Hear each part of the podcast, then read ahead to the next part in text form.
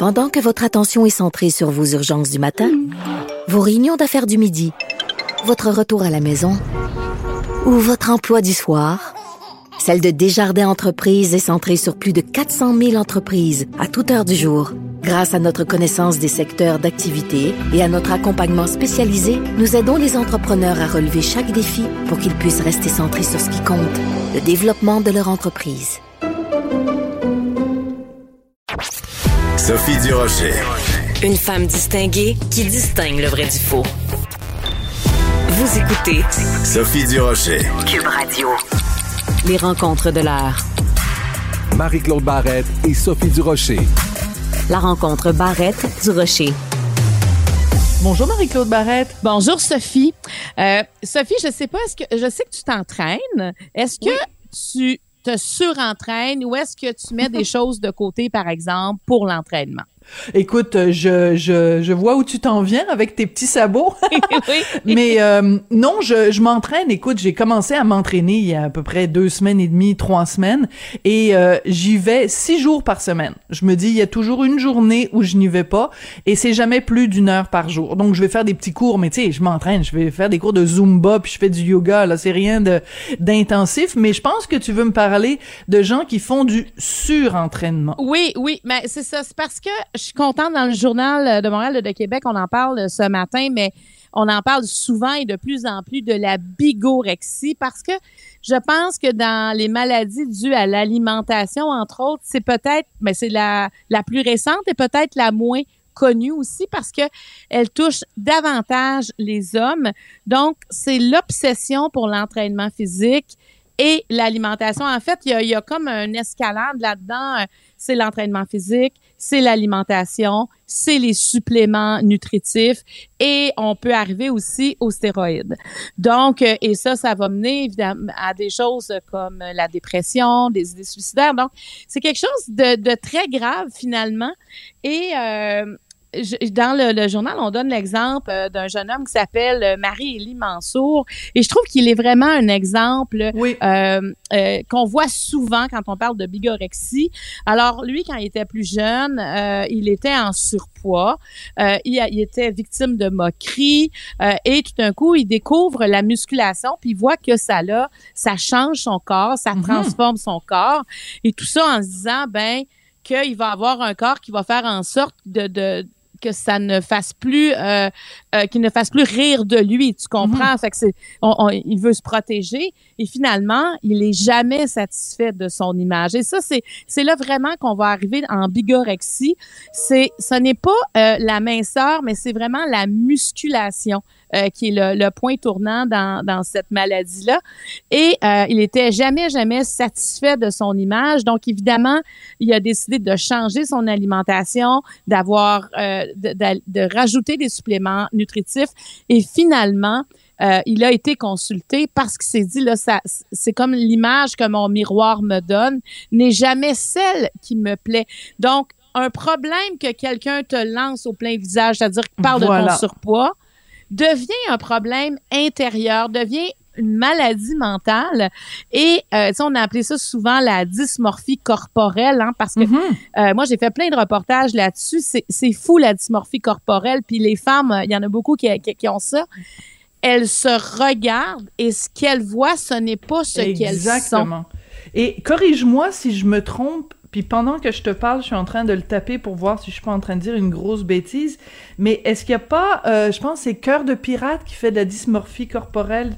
Je, en tout cas, je suis en train de, de vérifier ça. Oui, c'est ça. Cœur de pirate en octobre 2018. Cœur de pirate s'ouvre sur son trouble de dysmorphie corporelle. C'est la première fois que j'entendais parler de ça quand Cœur de pirate euh, en a parlé. C'est, euh, elle dit que c'est une lutte euh, quotidienne. Donc, tu te regardes dans le miroir et tu, tu vois ton corps différemment de, de ce qu'il est. Donc, euh, tu, tu, fais, t'en fais vraiment, t'en fais une maladie. Ah, ah, ah, absolument. Et, et c'est, c'est une maladie, tu sais, quand on parle, par exemple, de surentraînement, euh, quand on regarde ça au niveau de la, au niveau sociétal, ça, on, pense pas que c'est une maladie parce que ça se camoufle, ça se camoufle bien l'entraînement. Oui, puis c'est très, c'est valorisé, tu sais, quelqu'un qui dit ah moi je vais au gym, il va il va se faire applaudir, là il va se faire euh, Ben. puis quelqu'un qui a qui, qui est bien découpé, qui a un beau six pack, qui aime tu sais les tablettes de chocolat et tout ça, c'est quelque chose qui est valorisé par la société. Donc on voit pas le côté euh, euh, perverse de tout ça, le côté euh, problématique de tout ça? Non, puis, puis tu sais, les personnes qui dire, moi, je peux pas y aller, il faut que je m'entraîne. Moi, j'ai un entraînement. Moi, des fois, je, je me demande toujours, mais tu t'entraînes pourquoi? Tu t'entraînes à côté. On dirait qu'un entraînement, c'est pour quelque chose, mais évidemment, l'entraînement, c'est aussi pour, pour le corps. Mais là où ça devient un problème, c'est quand la personne n'est jamais satisfaite de ce, que le corps lui donne suite à l'entraînement. Quand elle regarde son corps, c'est parce que de l'extérieur, oui, c'est bien, la personne s'entraîne, mais de l'intérieur, ça ne va pas pour cette personne-là. Et euh, la psychologue Rosémie Gagnon, euh, la psychothérapeute, dit euh, il ne faut pas que le corps devienne un champ de bataille. J'adore. C'est drôle parce qu'on a toutes les deux lu le même texte ce matin et on a toutes les deux tiqué sur cette phrase-là. Je trouve ça tellement, tellement important. Puis Marie-Claude, on, vit dans une société où on est bombardé d'images de, perfection puis d'images de, corps parfaits. Et, c'est vraiment ça le sentiment qu'on a que euh, des gens qui en font une obsession justement d'avoir le corps parfait. Et c'est comme ils, se battent contre leur propre corps. C'est d'une tristesse inouïe. c'est moi j'avais fait un exercice euh, un moment donné pour euh, une émission de télé où c'était testé sur des humains. On a, on a pris, euh, il y avait des femmes euh, qui avaient qui avaient vraiment un, un- quand elles se regardaient ne se trouvaient pas belles. C'est euh, écoute, il y, a- il y a une femme qui est arrivée là d'une beauté extraordinaire. Je me disais ok, mais elle, je comprends pas. Moi, Ouais. dans mes yeux à moi, je dis wow. Et là, finalement, elle m'a dit, ben, tu sais, moi, mon oncle, un jour, j'avais 11 ans, m'a dit que j'avais des Ah. grosses cuisses. Depuis ce jour-là, je ne vois que ça. Puis ça pour dire qu'on a pris des super belles photos de chacune des femmes et euh, on leur a présenté les photos en leur disant, écoutez, on les a modifiées euh, pour euh, rentrer dans les critères que vous aviez dès le départ. Sais, toi, tu trouvais que tu avais des grosses cuisses. Alors, qu'est-ce que tu vois? Qu'est-ce que tu dis une fois que tu as des plus petites cuisses? Et là, tu là, Hey, écoute, je, ça, je suis satisfaite de ça. Tout le monde était satisfait. Et finalement, on n'avait jamais modifié les images. Non. Ah, c'est génial. J'adore cette anecdote. Tu vois, C'était les mêmes les photos. C'était les mêmes photos, mais juste en leur disant, elles. Alors, tu sais, c'est cette, cette notion d'image, de ce qu'on voit et de, de ce qu'on interprète. Il y a vraiment une interprétation personnelle qui, qui est. C'est pour ça qu'on appelle ça une dysmorphie corporelle. Et la bigorexie arrive, arrive là-dedans parce que, tu sais, en plus, tu le sais, dans un gym, entre autres, il y a des miroirs partout. Tout le temps. Donc, tu t'entraînes. Oui, mais il y a une raison pour laquelle il y a des, il y a des miroirs aussi. C'est pas, c'est pas juste un Ah, narcissique. ben non, ben c'est c'est que, pratique. c'est Ben ça. non, ben pour avoir c'est parce la que bonne- quand tu fais un mouvement, voilà, exactement, c'est Oui, important. Ah, ben moi, je comprends très bien pourquoi il y a Mais des ça alimente tout ça. Ça alimente l'obsession. C'est-à-dire que tu passes plusieurs heures justement à regarder les exercices que tu fais. Donc, si tu as une t'as un problème, ben ça va accentuer évidemment si tu te regardes. Tu si, si tu te trouves pas assez musclé, pas assez euh, découpé, ben c'est tout le temps ça que tu vas voir. Et donc l'entraînement, le, le surentraînement, et on sait ça ça produit des, problèmes corporels, mais c'est quand tu arrives à la consommation de stéroïdes euh, pour être sûr que tes muscles soient gonflés à bloc. Et bien des fois, dans plusieurs cas, on va avoir parce que tu n'arrives jamais à ton objectif. Tu sais, à un moment donné, quand tu as tout pris, tu pas à ton objectif, mais ça amène de la dépression, ça amène des idées suicidaires, des troubles alimentaires sévères, puis des troubles obsessionnels compulsifs. Donc, c'est pas du tout à négliger. Et je veux te parler. euh, moi, j'ai écouté un peu en retard euh, la série euh, Bracelet rouge. Je l'ai Ouais. écouté en rafale parce que j'ai eu. écoute, je pensais pas aimer ça comme ça. J'ai vraiment eu un gros, gros coup de cœur pour cette série-là. Ça se passe dans un hôpital et c'est tous des jeunes adultes là, qui ont qui ont différentes maladies. Et il y en a une jeune femme, elle est anorexique euh, dans, dans cette série-là. Et Sophie, je trouve, comme ça dure sur dix semaines et qu'on la voit évoluer à travers les autres, on dirait là qu'on comprend, on rentre un peu dans sa tête euh, Hmm. de, de jeune femme anorexique. C'est très, très bien fait. Tout ce, ce combat intérieur où elle est supervisée pour finir son assiette parce que là, elle prend pas assez de poids puis c'est, c'est dangereux pour sa santé. Elle pourrait en mourir. Et tu sais, on, on voit à quel point c'est difficile de manger, à quel point la tête devient le maître de tout, à quel point les idées qu'on a dans sa tête où on ne, on ne veut pas manger, c'est et tu sais tout le, travail des, spécialistes autour, parce qu'il y en a beaucoup, on dirait qu'ils comprennent pas la gravité euh, de l'anorexie. Et si notre enfant, euh, démontre des symptômes, des fois on s'en rend compte très tardivement. Mais je trouve que cette série-là euh, démontre d'où ça part, comment ça s'insère et surtout à quel point c'est difficile parce qu'on s'en sort jamais complètement.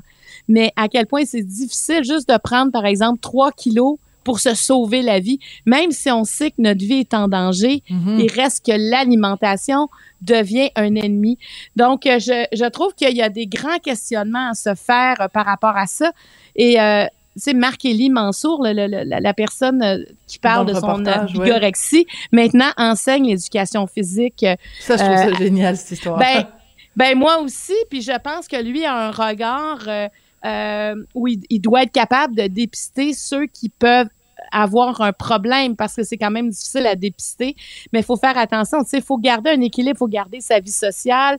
Je pense que quand l'entraînement passe avant tout, quand le corps, le- les lignes de son corps deviennent obsessives dans la tête, euh, peut-être qu'il faut consulter à ce moment-là, tu sais, parce que euh, c'est comme ça on passait à côté de sa vie avec avec ces troubles de santé mentale là parce qu'on devient obsédé par son apparence et souvent Mm. ça part d'un commentaire ou de regard des autres. Absolument. Écoute, je vais te raconter une anecdote qui est reliée et pas pas vraiment reliée. Moi, j'ai la peau très blanche. Hein, les gens qui, qui m'avaient vu à la télé là ou en photo, vous le savez, je, je suis blanche comme une aspirine. Je suis, euh, j'ai dans la vingtaine là, au dé- début vingtaine, et j'ai une amie, supposément une amie. Appelons-la Anne-Marie, tu sais, juste un nom qu'on choisit comme ça au hasard. Elle arrêtait pas de me dire tout le temps, t'es donc ben blême, t'es donc ben talent d'une aspirine. Puis elle revenait tout le temps, tout le temps, tout le temps avec ça. Et je me suis tellement tannée à un moment donné, je suis allée dans un salon de bronzage, alors que c'est extrêmement mauvais pour la peau. Euh, donc, je suis allée euh, dans un salon de bronzage régulièrement et tout ça. Et je me disais, ben, je vais, je vais être toute bronzée, je vais être toute belle. Anne-Marie va me trouver belle, elle va arrêter de me faire des commentaires sur ma couleur de peau. Comme un mois plus tard, un mois et demi plus tard, je, croise Anne-Marie et elle me dit Mon Dieu, t'es donc ben blême, t'as l'air d'une aspirine. Et moi, je trouve que, je m'excuse, la raison pour laquelle je raconte ça, Marie-Claude, c'est que je trouve ça, cette journée-là, j'ai compris quelque chose. Il faut jamais vivre dans le regard des autres parce que ce sera jamais correct. Même si j'étais arrivée euh, brune, brune, brune, brune, brune, elle, dans sa tête, c'est Sophie, elle blême comme une aspirine. Fait que ja- jamais euh, faire des choses pour les autres, les faire pour soi.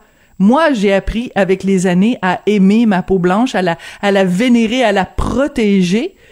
Et je, pensais à ça ce matin en lisant l'article parce que, tu sais, quand tu commences, si tu te muscles pour les autres, ben tu seras jamais assez musclé de toute façon. Si tu euh, perds du poids pour les autres, tu seras jamais assez mince. Si tu, tu, tu te modifies, tu fais de la chirurgie esthétique pour les autres, ce sera jamais assez. Qu'est-ce que tu penses de mon anecdote? Ben non, mais, mais je suis d'accord parce que ça part de la confiance en soi.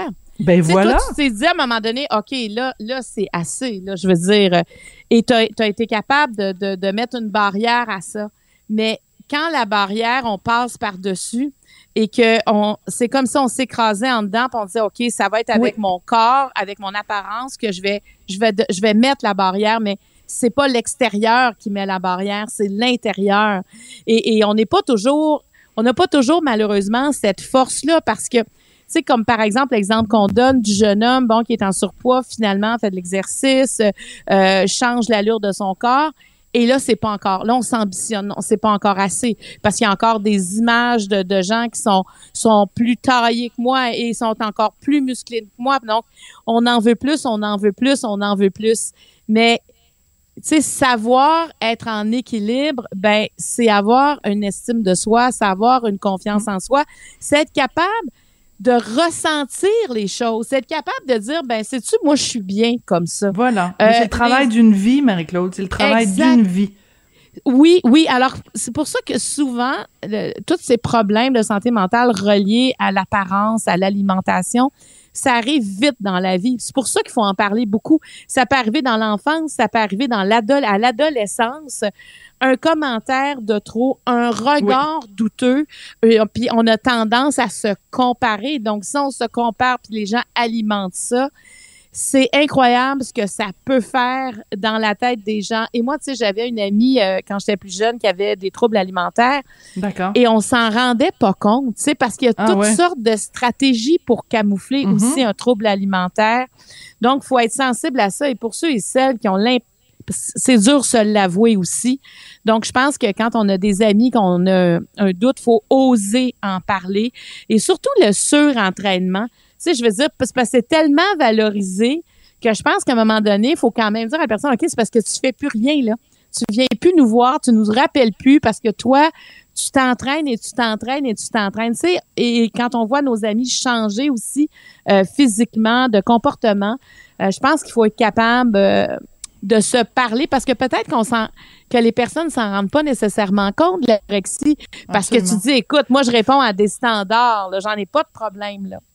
Marie-Claude, faut que je te laisse parce qu'il faut que je m'en aille au gym. Désolée, il faut que je cours. oui, vite, vite, vite, vite, vite, là. Oui, oui, oui, c'est ça. Mais, mais, mais tu sais qu'il y en a que c'est comme ça, là. Ben oui, je Euh, sais. tu sais qu'ils vont, que, que- ils vont dire, ah non, mais il faut que je cours mon 10 km. Non, mais c'est parce que je fais du vélo. Oui, mais c'est correct, mais c'est parce que si c'est, si c'est ça tout le temps, je veux dire, à quel moment tu te déposes pour Absolument. vivre aussi ta vie? Alors, euh, moi, je, je remets pas du tout, du tout en doute l'entraînement, mais c'est le surentraînement et l'obsession de l'alimentation. C'est l'obsession du corps. Quand c'est ça qui comble ta tête, tes idées, euh, et tout est filtré par ça, ben, je pense que consulter, c'est, c'est quand même euh, quelque chose d'important à faire.